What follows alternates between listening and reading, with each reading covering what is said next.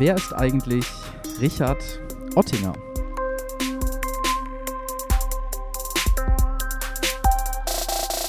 Kennengelernt haben wir uns auf einer Erstsemesterbegrüßung der Universität Osnabrück. Er hat den Stand betreut von einer parteinahen Stiftung.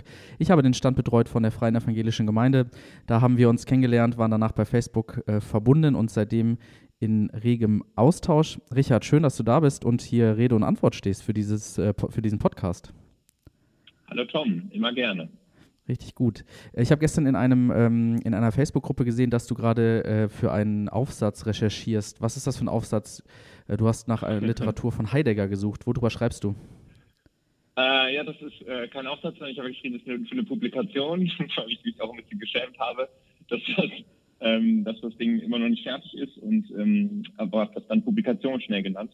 Genau, das ist gerade die letzten Züge meiner Doktorarbeit, ähm, in denen ich jetzt gerade einen phänomenologischen Überblick gebe. Phänomenologie für alle, die nicht wissen, was äh, Phänomenologie ist, ist ein Unter, also ein Unterfach der Philosophie. Mhm. Und ähm, da ging es unter anderem um Heidegger. Du schreibst gerade deine Dissertation, bist in den letzten Zügen.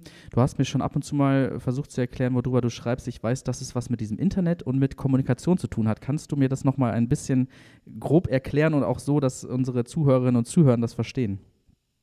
Genau. Eigentlich ähm, also die Grundidee ist zu zeigen, was ist denn der grundsätzliche Unterschied zwischen analogem und digitalem. Und zwar jetzt nicht auf technischer Ebene, sondern wo ist der Unterschied für uns? Mhm. Und ähm, da stellt sich eben raus, wenn man sich damit ein bisschen näher beschäftigt, dann ähm, geht es sehr schnell um die Frage, in welchem Rahmen, in welcher Wirklichkeit kann ich mich dem Gegenüber am wirklichsten, am echtesten, am eigentlichsten, also am authentischsten erfahrbar machen. Mhm. Und äh, diese Frage gehe ich ganz grundsätzlich auf die Spur und im Endeffekt führt das dann zu einer Zwangsheirat der Begriff des Begriffs des Leibes. Also wir, sind ja, wir kommen ja nicht als Algorithmus oder als Facebook-Profil auf die Welt, sondern eben als, als Leib, als Körper. Mhm. Und ähm, dann eben die Frage, wie hängt dann ja der Begriff des Leibes und der Begriff dieser Authentizität, also der Echtheit, der Eigentlichkeit, wie hängt der genau zusammen? Mhm. Und das dann in Bezug auf die digitale Sphäre habe ich mir angeguckt und dann gibt es nachher noch einen theologischen Dreh, also dann was hat das Christentum dazu zu sagen. Das ist ein bisschen das Projekt. Ich freue mich, dass wir uns jetzt in dieser Zeit hier darüber unterhalten können, weil ähm, gerade das natürlich ein super aktuelles Thema ist. Was kann die digitale Kommunikation leisten und wo hat sie sozusagen auch ihre, ihre Grenzen? Kannst du uns vielleicht eine kurze Einführung geben, was du unter Authentizität verstehst und mh, mm, wie der Mensch im theologisch-philosophischen Sinne Leib ist? Also einmal, was verstehst du unter Authentizität und was ist dieser Leib? Genau. Also Authentizität ist ähm, ein absoluter Trendbegriff, der völlig unerträglich ist. Also ich hatte, also ich habe meine Dissertation immer geliebt und ich fand es auch nie nervig. Und ich hatte eigentlich auch noch nie diesen Moment, dass ich dachte, okay, warum mache ich das hier gerade und das macht für mich keinen Sinn und wie kann man so lange an einem Thema sitzen? Also das sind immer Fragen, die bekommt man dann. Und ich fand das nie nervig, weil ich fand es immer wichtig, das Thema. Und ähm, den einzigen Moment, wo ich wirklich kurz davor meinen Laptop gegen die Wand zu werfen, war, als ich Authentizität äh, recherchiert habe, weil ähm, der Begriff ähm, der beginnt in den Rechtswissenschaften vor äh, ungefähr 2500 Jahren ähm, und ist heute im Marketing gelandet. Also mhm. und, und der ist momentan so ein Trendbegriff geworden, dass also Till Schweiger nimmt nur noch authentische Rollen an. Nivea Hautcreme ist eine authentische Hautcreme. Äh, du musst bitte authentisch sein in deinem in deinem Vorstellungsgespräch, was immer das dann noch bedeutet. Also ganz, ganz schwieriger Begriff. Ich habe ihn ein bisschen runter, ähm, runter zusammengedrückt auf zwei Begriffe, nämlich einmal gibt es die ähm, Essenz, also das heißt, es gibt eine, ein, ein Hier und Jetzt der Authentizität. Mhm. Und an diesem Hier und Jetzt gibt es dann einen Moment, mit dem ich in Kommunikation trete mit diesem Hier und Jetzt, also die Performance. Das heißt, das eine, also das kann man vielleicht ganz schön am, am, an der Mona Lisa zeigen. Also der Louvre ist immer noch rappelvoll, wenn man sich dieses kleine Bildchen, was dann ein bisschen fast ein bisschen enttäuschend ist, anguckt. Und trotzdem strömen da immer noch alle Leute wirklich hin, zahlen Eintritt und stehen in Schlangen, um dieses Bild zu sehen. Und da könnte man jetzt einmal ein bisschen frech fragen, warum überhaupt, wenn ich kann doch Mona Lisa googeln und dann habe ich es da. Also warum? Mhm. Also muss ja irgendwas sein, was die Leute daran anzieht. Und da kann man es eigentlich schön dran aufmachen, weil es geht nämlich darum, dass die Leute diese, diese Wahrhaftigkeit, die sie dem zuschreiben, diese Authentizität als, als gesamten Begriff, den sie dem zuschreiben, der zeigt sich genau darin, nämlich dass die Leute wollen das Originale hier und jetzt, also die Essenz, also die wirklich die, die Farbe und das, das originale, einzigartige Gemälde, so wie es dann existiert hat, ähm, seit es erschaffen wurde, wollen sie sehen und wollen mit diesem originalen Essenz, wollen sie in eine performative Kommunikation gehen. Mhm. Und diese beiden Elemente ergeben dann die Authentizität. Das heißt, ich bin dann authentisch, wenn ich sozusagen ganz im Hier und Jetzt mich äh, entsprechend meinem Wesen verhalte oder wie kann ich das nochmal noch mal weiter runterbrechen? Genau, also wichtig ist immer jetzt, ich mache ja Grundlagenforschung, also die Frage ist quasi, was ist denn die Bedingung der Möglichkeit dafür, dass wir uns einander authentisch in Erfahrung bringen können, mhm. ähm, dass wir dann innerhalb dieser authentischen Kommunikation nochmal irgendwie eine Rolle spielen oder dass du sicherlich anders mit mir als mit deiner Ehefrau sprichst oder mit deinem Chef, mhm. wenn du einen hättest, ist, ist klar.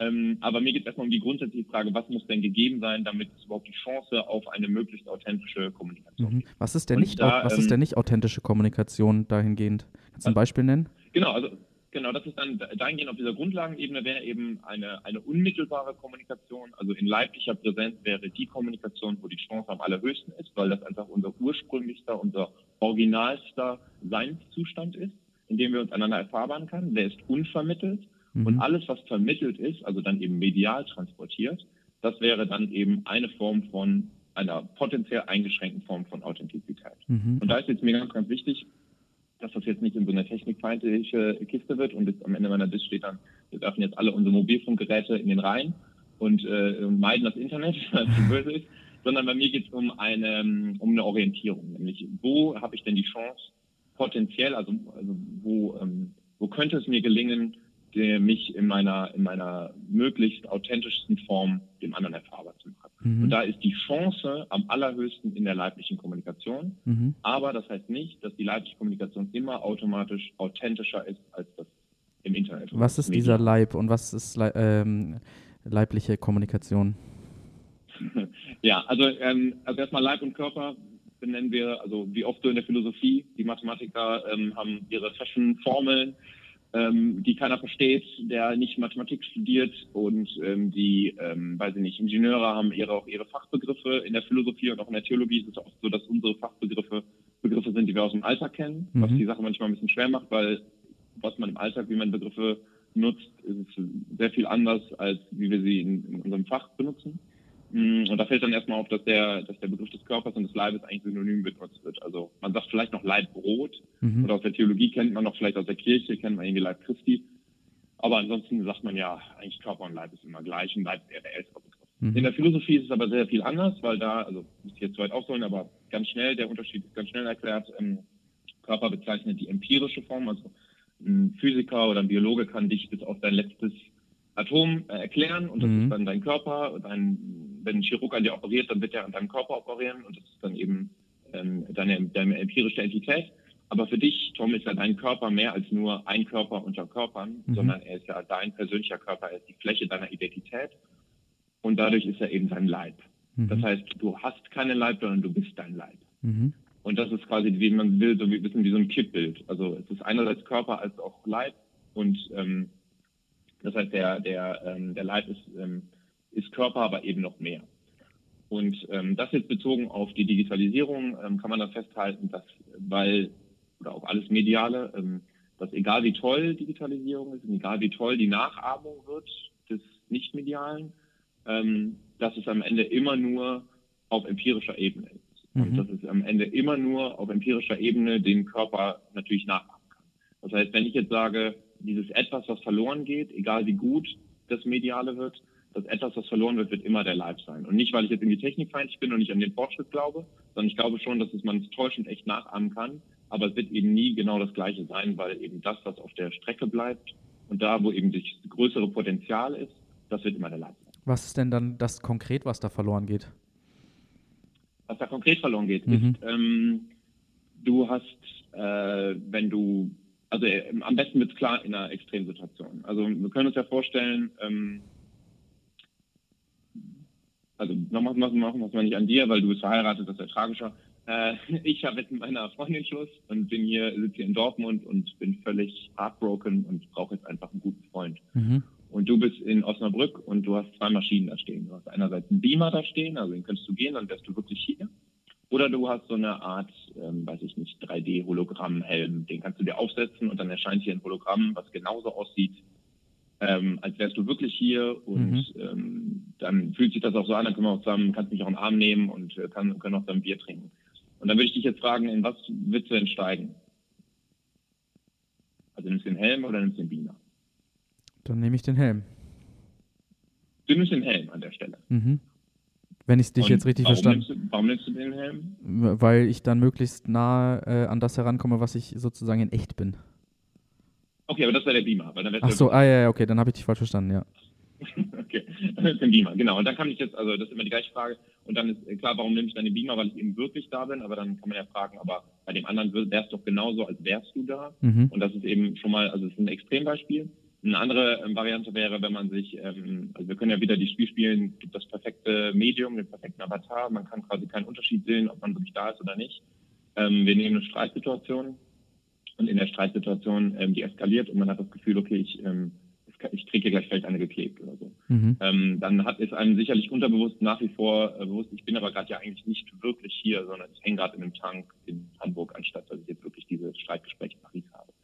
Ähm, und das ist, das sind so Extremsituationen, das bewusst wird. Ähm, jetzt stellt sich natürlich wie bei jeder äh, Grundlagenforschung die Frage, ja, was ist, wenn du recht hast, aber es ist dann egal im Extremfall? Mhm. Ähm, also wie gehe ich damit um? Ähm, da kann ich natürlich mich stur stellen als jemand, der, der sich das auf Grundlagenebene anguckt und hat gesagt, ja, das ist dann erstmal nicht meine Aufgabe, sondern bei mir geht es erstmal grundsätzlich zu sagen, welche der beiden Wirklichkeiten ist denn, also ist, ist potenziell, hat, hat eine größere Chance auf, auf Authentizität als die, als die, äh, als die nicht mediale, als die mediale. Mm, Und ähm, aus dieser Perspektive, also die würde ich mich jetzt nicht zurückziehen, dass ich jetzt sage, okay, dann, dann sind meine Ergebnisse dann egal, sondern ich würde sagen, ähm, dieses Wissen zu haben, dass man gut argumentieren dafür kann, warum das nicht-mediale, also das Leibliche, wichtiger und im Endeffekt, das, ich würde auch argumentieren, das Bessere ist als das Mediale, wird momentan immer wichtiger, weil wir jetzt zum ersten Mal in einer Zeit leben, wo es sehr rationale und gute Argumentationen gibt, warum die Mehrheit des menschlichen Lebens sich medial abspielen sollte. Mhm. Also, um das vielleicht ein ganz bisschen, also es klingt ein bisschen kompliziert, aber eigentlich ganz einfach. Bis, ähm, bis vor kurzem hatten wir, also Medium verstehe ich alles drunter von, von Briefen, Zeitung lesen, Fernseh gucken, jetzt bis zum Internet.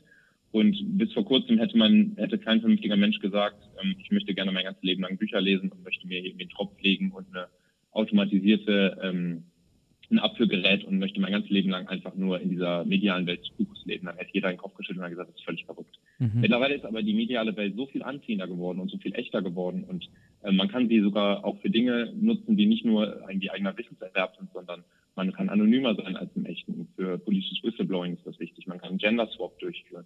Man kann äh, ganz anders ähm, auch global Gu- Gutes tun. Ähm, dass die Argumente dafür, warum man möglichst viel, wenn nicht sogar die gesamte Zeit seiner Menschenexistenz in der medialen Welt ver- verbringt, ist eigentlich gar nicht mehr so verrückt. Und ähm, das ist auch vielleicht zum Teil gar nicht schlimm, dass man zum Teil mal Lebensphasen mehr im Medialen verbringt.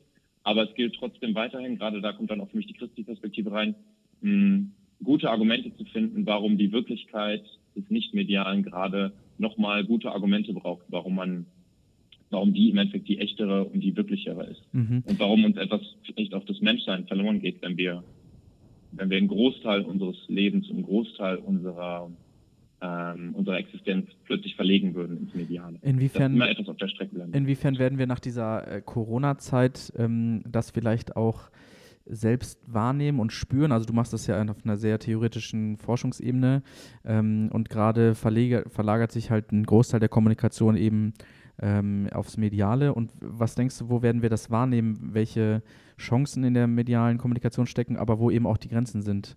Ähm, was denkst du da? Also auf den Workshops und auf den, äh, auf den Vorträgen, wo ich bin, also am Ende sage ich immer, also ich werde jetzt hier keine, keine äh, normatives Gebot geben, dass ich sage, bitte nur am Tag zwei Stunden im Internet und alles andere ist böse, sondern ich würde es eher so ein bisschen empfehlen, empfehlungsethisch formulieren und würde sagen, ähm, die Ausflüge ins Mediale sind wunderbar, die sind toll, auch ich möchte nicht auf Netflix und auf Instagram verzichten, ähm, aber ähm, es sollte immer bei Ausflügen bleiben Mhm. und ähm, ein zu viel wäre dann, also ich nenne das ein bisschen zugespitzt, wäre dann eine Hauptwohnsitzverlegung Mhm. da würde ich dann sagen, da ist dann ein großes Problem. Und in Bezug auf Corona jetzt, ähm, ich finde, also Corona belegt eigentlich gerade alles, das, was ich mir die letzten vier Jahre erarbeitet habe, weil ähm, klar, es, klar, es geht und es ist wunderbar und wir können auch äh, Informationsaustausch, finde ich auch völlig unproblematisch. Viele Meetings können ruhig eine Mail sein, viele Meetings können kurz per Skype oder Zoom veranstaltet werden, gar kein Problem. Aber wenn es um existenzielle Fragen geht, also es geht um Trauer, es geht um eine Personalentscheidung in der Firma, also ich muss jemanden entlassen, Mhm. äh, es geht um, ich muss jemandem beistehen. Ähm, ich möchte mir gerne mit jemandem etwas Freudiges teilen. Also jemand hat einen Sieg errungen, hat eine gute Prüfung äh, bestanden, hat äh, geheiratet. Dann äh, sind das Momente von mir, wo wirklich volles Menschsein ganzheitlich vor Ort sein muss. Mhm. Und, und wird sich dann eben auch entfaltet und dann geht uns wirklich was verloren. Wird so, wenn du jetzt in den letzten Zügen bist, ähm, auch die aktuelle Corona-Situation noch irgendwie in deine Einleitung oder in dein Fazit äh, Einfluss finden? Auf gar keinen Fall. Hatte ich auch kurz überlegt, aber ähm, da rät einem jeder Gutachter und auch jeder, der irgendwie, ähm, also du schreibst dein Werk möglichst so, dass es dass es, ähm, dass es so zeitlos wie möglich gelesen wird. Mhm. Ähm, weil, ähm, weil oft ist es dann so, dann schreibst du über irgendeine Krise und dann liest jemand 20 Jahre später und kann damit nichts mehr anfangen und mhm. muss erstmal nochmal nachgucken und das ist ein Hindernis für den Leser. Und man will es denen ja so leicht wie möglich machen. Und also das wird für maximal eine Fußnote, aber ansonsten versuche ich das zu umgehen. Und du gehst davon aus, dass dein Werk in 20 Jahren gelesen wird? Ja, ja, von, also von zwei Menschen, also von äh, meiner Mutter und meinem Vater, die mich beide anlügen, wenn sie mir erzählen, dass ich es gelesen habe. Ja, sehr gut. Richard, du, ähm, du bist nicht nur Theologe, sondern du bist auch Gründer. Du hast ein Startup aufgebaut. Ähm, ihr habt eine App entwickelt. Das Startup heißt, und die App heißt Auraticum. Ich habe es noch nie genutzt. Ähm, du hast es mir mal erklärt. Um was handelt es sich da? Welches, welches Problem habt ihr behoben? Äh, wir haben das Problem behoben, dass äh, jeder, der ernsthaft wissenschaftlich forscht, mindestens zwei bis vier Programme nutzen muss und wir haben diese Programme alle in eine App gegossen. Mhm. Und wir haben uns orientiert am Zettelkastensystem von Niklas Luhmann. Das ist ein sehr bekannter Systemtheoretiker, der hat in seinem Leben 36 Bücher geschrieben und der hat das mit einem ganz, ganz tollen Zettelkastensystem ähm, hat er die ähm, geschrieben und daran haben wir uns orientiert und haben das Ganze ins Digitale gegossen und was unsere Arbeit macht, ist quasi diese vier großen Punkte jeder wissenschaftlichen Arbeit äh, zu verbinden, nämlich äh, das Notizen sammeln, das Literatur, ähm, die Literatur ähm, zu managen, die äh, Gliederung zu planen und dann den Text zu schreiben. Und das alles kann man innerhalb von Auraticum machen. Was hat es mit diesem Namen auf sich? Was ist Auraticum? ähm, das hat äh, zwei Seiten, nämlich einmal ähm, ich bin da ja auch so ein bisschen reingerutscht in diese Gründergeschichte mhm. und wusste auch gar nicht, wie man am Anfang auf so einen Namen kommt und dachte, dafür geht es einen tollen wirtschaftlichen Prozess. Es stellt sich raus, man schreibt einfach hunderte von Namen auf eine Liste und dann diskutiert man über die Namen. Mhm. äh, und ähm, das Beste ist eben, also hat auch ein bisschen technischen Hintergrund, man möchte natürlich gerne einen Namen suchen, der noch nicht so oft vergeben ist. Ähm, wo vielleicht auch die Domains noch frei sind, dass man nicht irgendwie schon am Anfang 5000 Euro ausgeben muss, nur um die Domain, mhm. Domain zu bekommen. Äh, und andererseits wollte ich aber auch einen Begriff, der irgendwie anders wissenschaftlich anklingt. Und das war die Zeit, wo ich in dieser angesprochenen Horrorphase der Authentizitätsrecherche äh, steckte mhm. und mir zwischendurch äh, Gedanken darüber gemacht habe, ähm, ob ich jetzt gerade Kunst studiere, weil das war die Phase, wo ich gerade viel dazu gelesen hatte und hatte aber unter anderem auch ähm, Texte von Walter Benjamin gelesen und der hat den Begriff der Aura, das ist dieses performative mhm. was ich vorhin erwähnt hatte, hat er geprägt. Und ich fand den Begriff der Aura ein super Arbeitsbegriff. Ähm, der ist sehr, also sehr unscharf, aber das darf er auch nicht sein, ähm, so wie ich ihn benutzt habe. Und daher ist dann aus diesem Aura ist dann Auraticum geworden und und alle Mitgründer waren der festen Überzeugung, A, das Ding wird besetzt sein und B, Auraticum heißt auch irgendwas. Das muss irgendein lateinisches Wort sein, weil das einfach so, so offensichtlich lateinisch klingt ähm, und haben nachgeguckt und es bedeutet nichts. die Domain war frei und es gab bei Google sage und schreibe null Ergebnisse, wenn man es gegoogelt hat und dann war das schnell gefunden. Das heißt, wenn ich das jetzt google, ähm, landen alle Ergebnisse sozusagen, beziehen sich auf diese App. Ja. Sehr gut. Was sehr hilfreich ist. Sehr gut. Richard, du bist äh, katholisch ähm, und wir haben schon viele Diskussionen, angeregte, freundliche Diskussionen über unterschiedliche theologische Ansichten geführt. Ähm, mit mir als Freikirchler hast du jemanden kennengelernt, der manches anders sieht als du. Kannst du ja. uns mal sagen, hm, wie deine ähm, christliche Prägung aussieht. Also was, wie, wie ist der 11, 12, 13, 14-jährige Richard, welchen Kontakt hatte der mit Kirche? Also der 11, 12, 13, 14-jährige Richard wurde, ähm, wie schon der 1 bis 12-jährige Richard, wurde ähm, mit einer stoischen Regelmäßigkeit mit in die Kirche genommen am Sonntag. Mhm. Und diese stoische Regelmäßigkeit ging aber Hand in Hand mit einer sehr, sehr offenen Diskussionskultur über Kirche und über Religion und gleichzeitig mit einer völlig ähm, undogmatischen Handhabung von Religion. Also für mhm. meine Eltern war das selbstverständlich, es wurde gelebt. Und ähm, dann ist mir später bewusst geworden, dass es gewisse Haltungen gab und gewisse ähm, Werte, die einfach vertreten wurden, die ganz klar dadurch geprägt wurden, die aber nicht jetzt klar ausformuliert wurden. Mhm. Und ähm, der 15-jährige Richard hat dann immer weniger Interesse an Kirche gehabt, weil er auch seine erste Freundin hatte. Mhm. Und dann hatte er aber Gott sei Dank so tolle Eltern, dass sie, ähm, als sie ihn gefragt haben, ob er dann auch äh, jetzt gefilmt werden möchte, gesagt haben, nö, ähm, möchte, möchte er gerade nicht. Mhm. Und da habe ich damals meine Mama gefragt, okay, ähm, ich habe gerade einfach anderes im Kopf, kann ich das nächstes Jahr machen? Und dann meinte sie, ja klar. Und dann hat sie mich ein Jahr später nochmal gefragt und da habe ich dann gesagt, das will ich jetzt machen, aber ich habe jetzt gerade keine Lust auf diese Firmengruppe, gibt es dann eine andere Lösung? Und dann hat sie mit dem mit dem Pastor damals gesprochen und der hat, der das dann, der hat mich in so Einzelgespräche empfangen und dann habe ich mit dem, ich glaube, einmal in der Woche äh, Kaffee getrunken und da haben wir ganz, ganz viel zusammen erarbeitet, aber irgendwie auch viel geredet darüber und ähm, das hat mich nochmal stark geprägt, hat mir aber auch, also Großlober an meine Eltern, ich glaube, hätten sie, wenn sie da strenger mit mir gewesen, glaube ich, hätte ich dann gesagt, ja, dann halt nicht. Mhm. Ähm, das fand ich sehr toll.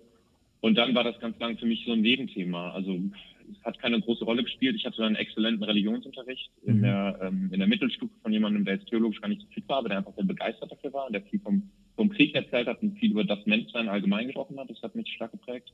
Und dann in der Oberstufe ähm, exzellenten Philosophie und Theologieunterricht. Also da haben wir in Theologie wirklich Sachen wie wie, ähm, wie Sartre und, ähm, und Feuerbach und so gemacht. Und das war, das war super. Also da mhm. hat man so erstmal ein bisschen Feuer gefangen.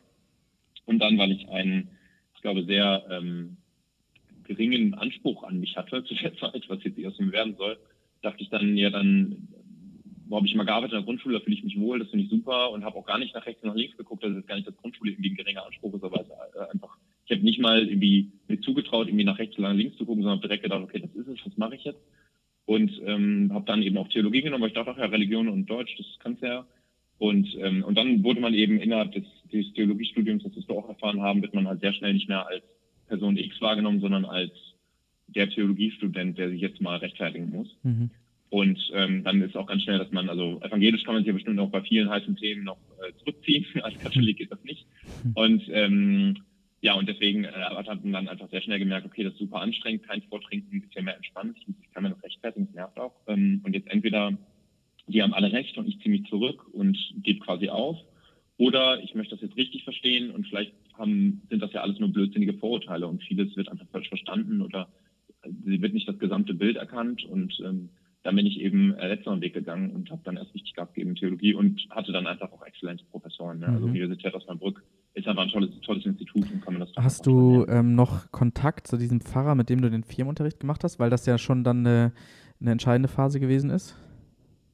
Äh, mit dem habe ich leider keinen Kontakt mehr, weil er verstorben ist vor, ah, okay. ich glaube, etwa acht Jahren. Aber das heißt, ihr habt euch da Woche für Woche hingesetzt und der hat dir die Bibel erklärt und den christlichen Glauben äh, nahegebracht? Das Ding ist, es, es, sind nicht mehr alle Erinnerungen da, wie das so ist aus der Zeit. Also ich kann mich daran erinnern, dass wir sehr, ähm, dass wir sehr intensiv ähm, über Glaube und über Religion gesprochen haben und auch über einzelne Bibelstellen. Und ich, ich wage zu bezweifeln, dass es das ordentliche Programm war, was man in dem Firmenunterricht durchnimmt. Ähm, aber ich, es, es, muss mich so geprägt haben, dass ich danach ähm, mindestens so eine, so eine naiv optimistische Haltung dazu bewahrt mhm. habe und mich habe firmen lassen. Wir haben jetzt, du hast jetzt schon viel als äh, der Theologe gesprochen und ein bisschen über den Gründer. Ähm, eine Frage, die hier passt, die ich immer stelle: Welche Farbe hat für dich christlicher Glaube? Wenn Glaube eine Farbe wäre, welche wäre das und warum? Ja, natür ja natürlich weiß. Weiß. Offensichtlich. Auf, ja, warum ist das offensichtlich? Weiß ist keine Farbe.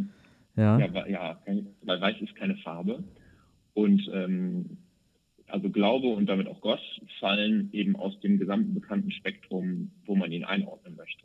Mhm. Und ähm, also das ist ja gerade der große Bruch, den dann der Monotheismus des Judentums oder auch des Christentums gebracht hat, ist, dass ähm, Gott ähm, bei all den polytheistischen Vorstellungen davor eben nicht mehr eine die größte Form innerhalb dieser Welt ist, also die größte Form innerhalb dieser kontingenten Welt ist, wie Zeus, der dann eben der aller, allerstärkste ist, mhm. äh, innerhalb, aber immer noch dieser kontingenten Form, sondern Gott, so wie wir und ihn als Christen verstehen. Daher kommen auch ganz viele Verwirrungen, wenn man mit Atheisten spricht oder wenn man die klassischen ähm, Anfragen bekommt.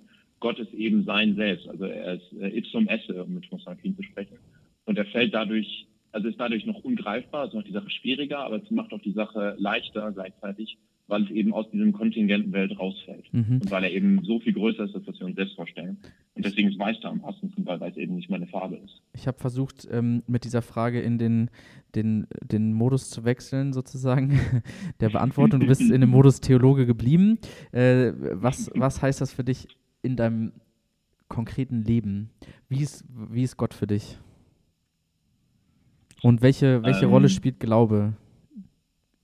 Also ich würde sagen tragend und einschüchternd gleichzeitig. Mhm. Also ist ähm, ein Fehler, ein Fehler innerhalb der ähm, innerhalb der, der des Religionsunterrichts, ähm, aber auch innerhalb sicherlich kirchlicher Arbeit war lange, dass wir ähm, Gerechtigkeit und Barmherzigkeit, also entweder die eine oder die andere Seite überbetont haben und es braucht beides ausgleichenderweise. Also wir werden von zwei Armen getragen.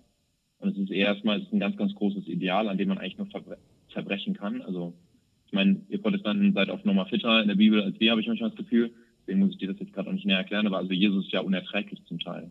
Mhm. Also das muss ja keinen Spaß gemacht haben, mit dem abzuhängen, weil also jemand, der durchgehend so perfekt ist, das, also das kann, daran kann man ja eigentlich nur zerbrechen, wenn man versucht, in, in, in diese, in diese Fußstapfen zu treten.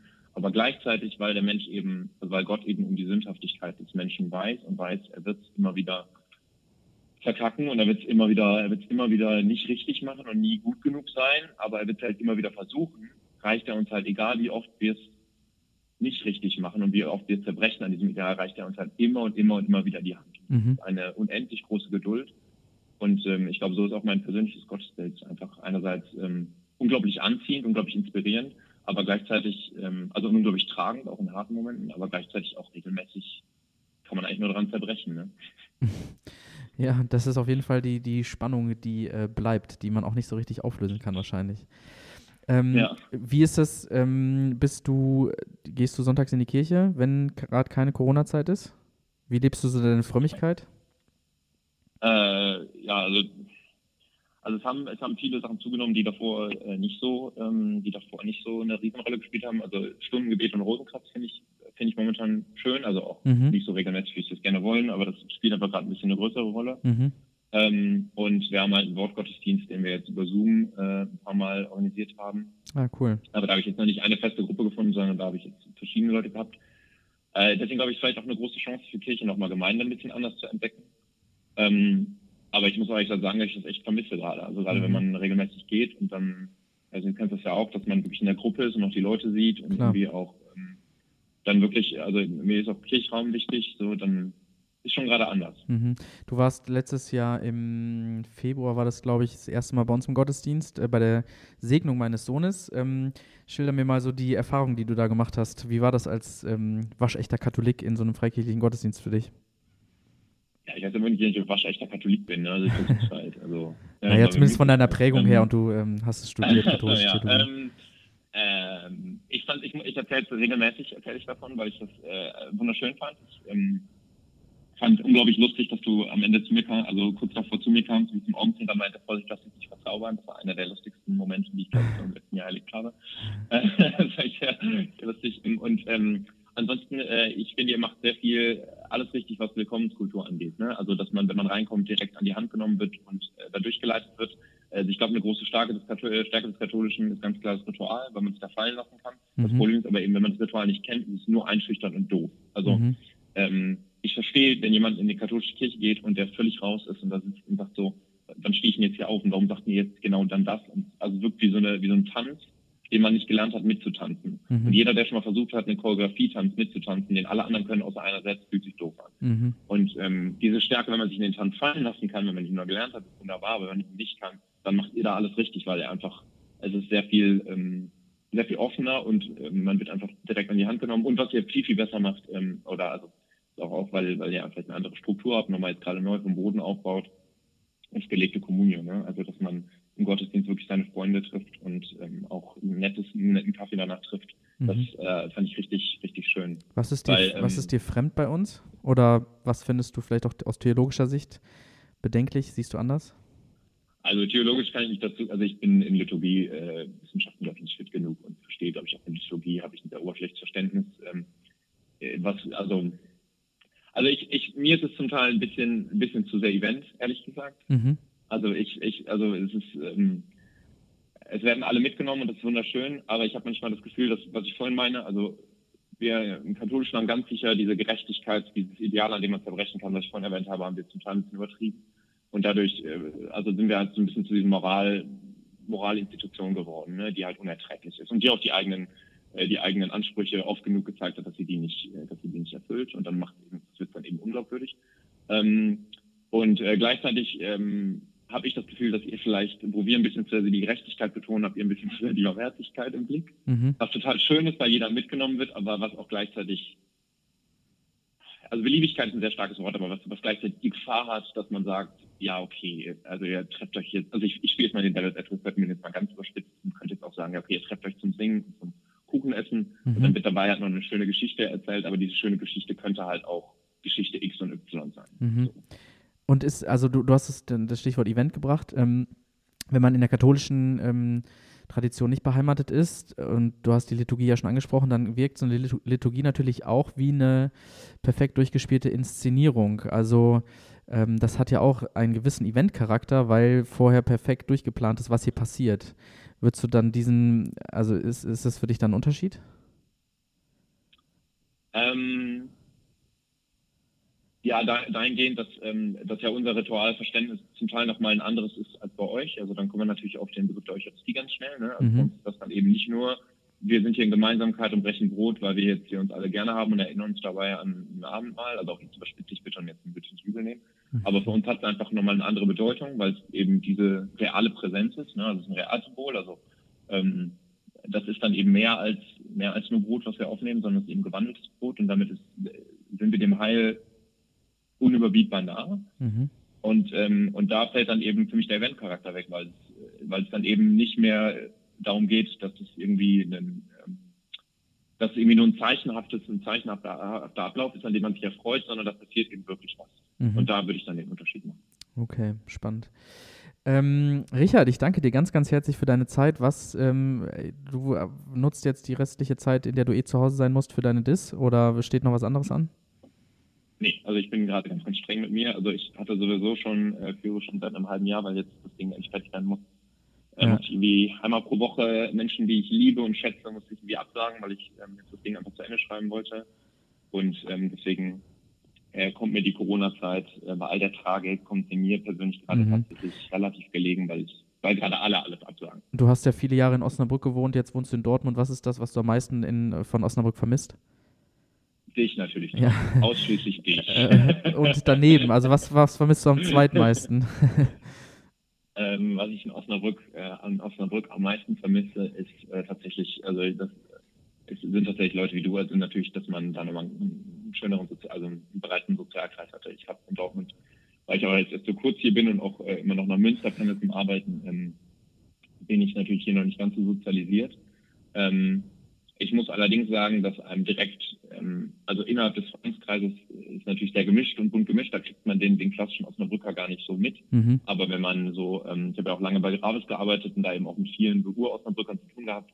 Und das ist schon witzig, dass so ein bisschen dieses Klischee schon auffindbar ist. Also der Ruhrpottler ist schon zugänglicher und schon mhm. äh, schneller, also steckt auch noch ein bisschen mehr Rheinländer drin, habe ich das Gefühl, weil er einfach schneller irgendwie mit einem im Gespräch ist als der bisschen zurückhaltende Osnabrücker. Mhm. Ähm, was am Ende jeder Podcast-Folge passiert, Leute, die, mit denen ich spreche, die dürfen jemanden grüßen, wie damals die Kinder, die im Radio angerufen haben und sich ein Lied gewünscht haben. Lied kannst du dir nicht wünschen, aber du darfst jemanden grüßen, wenn du möchtest. Wen möchtest du grüßen?